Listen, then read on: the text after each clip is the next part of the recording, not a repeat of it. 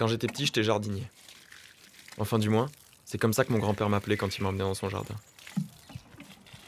Aujourd'hui, j'ai horreur de m'occuper des plantes. Va savoir pourquoi. C'est en pensant à ça que j'ai décidé de déterrer le passé.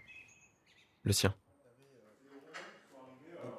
Tout commence lors d'un banal repas de famille, lorsque mes oreilles, qui avaient déjà la fâcheuse habitude de traîner un peu partout, surprennent une conversation entre Antoine Artero, mon grand-père, et Simon, mon frère.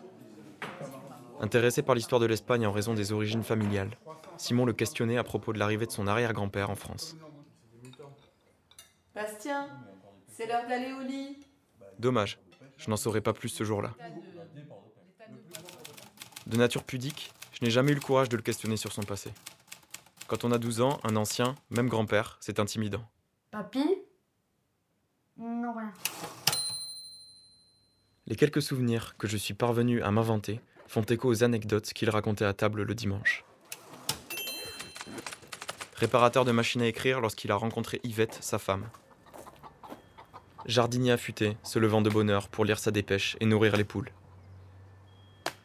Voici ce que j'ai entendu à propos de cette période, avant qu'on ne lui diagnostique à 30 ans une pathologie neurologique le rendant sujet à des tremblements continus des avant-bras. Monsieur Artero, je crains que vous ne deviez arrêter le travail immédiatement. Me plaisais toujours d'ailleurs à rapprocher l'arrêt de son travail avec la fin de l'utilisation des machines à écrire dans le monde. Papy, pourquoi tu ne coupes jamais ce qu'il y a dans ton assiette? Pas une plainte, pas un mot à ce sujet. C'est à 12 ans que j'apprendrai qu'il avait découvert en rentrant de l'école le corps de sa mère pendue qui s'était suicidée. C'est à 12 ans aussi que je ne voudrais plus aller à Castres chez Antoine et Yvette, car Yvette, depuis 6 ans, était malade. Parkinson, fauteuil roulant, et de longues années d'attente dans l'espoir de partir dignement et rapidement. Antoine, lui, est présent, attentif et incroyablement fort.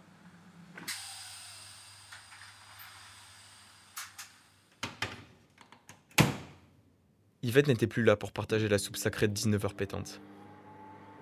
Mais de cela non plus, nous n'en reparlerons plus.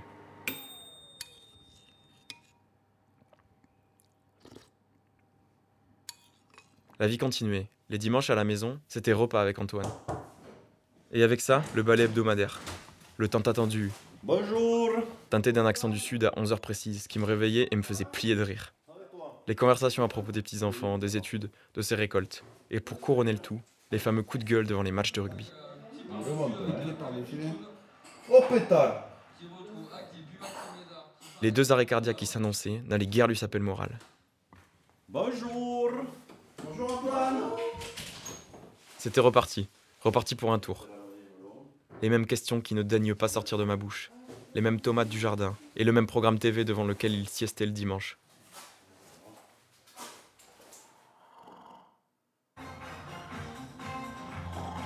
S'endormir devant Michel Drucker, ça, ça me faisait rigoler.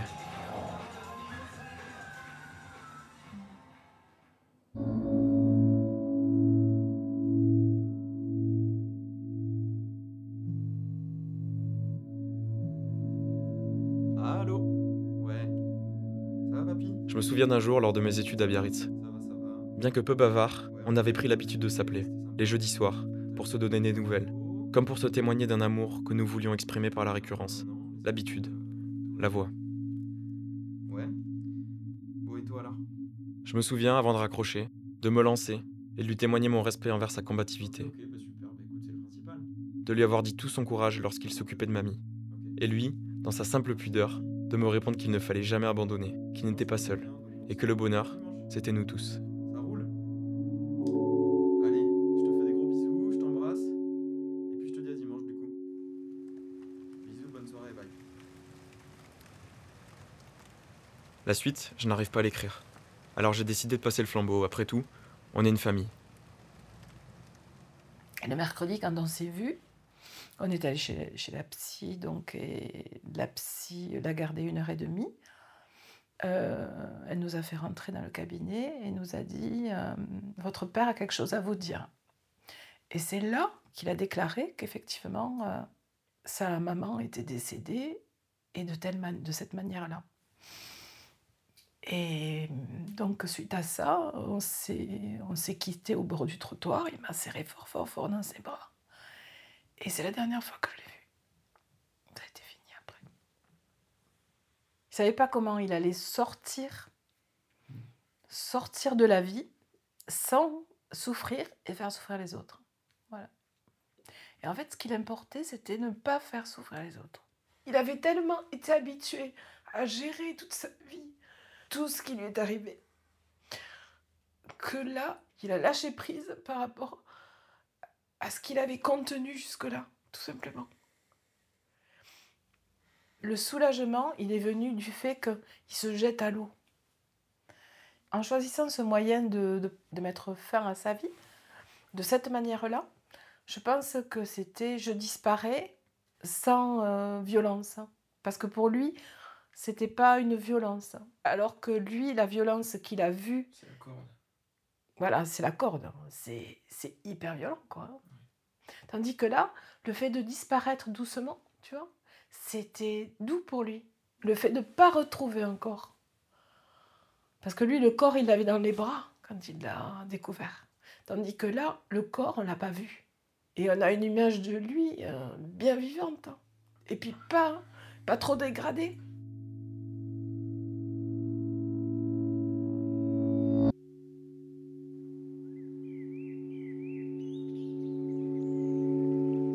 Je me rappelle un dimanche avant mon départ pour Biarritz. Je me souviens des 5 minutes d'adieu que j'avais effectivement pris pour des adieux. Il l'avait déjà prévu le bougre. Il était têtu. Quand il avait une idée en tête, impossible d'en démordre.